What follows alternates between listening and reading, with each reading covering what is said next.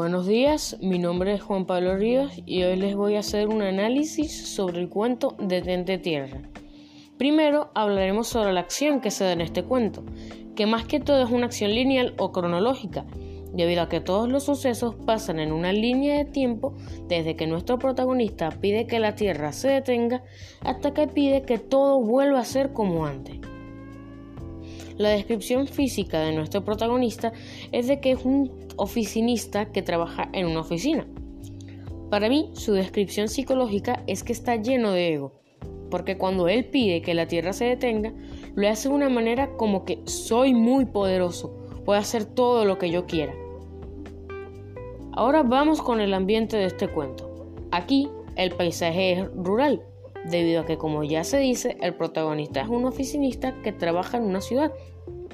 Y la condición social de aquí es normal, cada uno tiene su trabajo, su casa y su familia a quienes alimentar.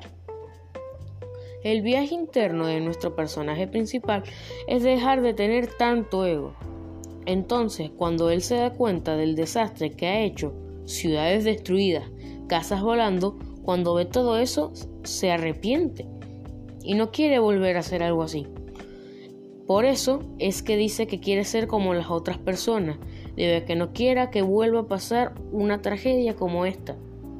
Y para finalizar, el tipo de narrador es omnisciente debido a que no está en la historia como tal, sino que está en tercera persona hablando de lo que está pasando en el cuento.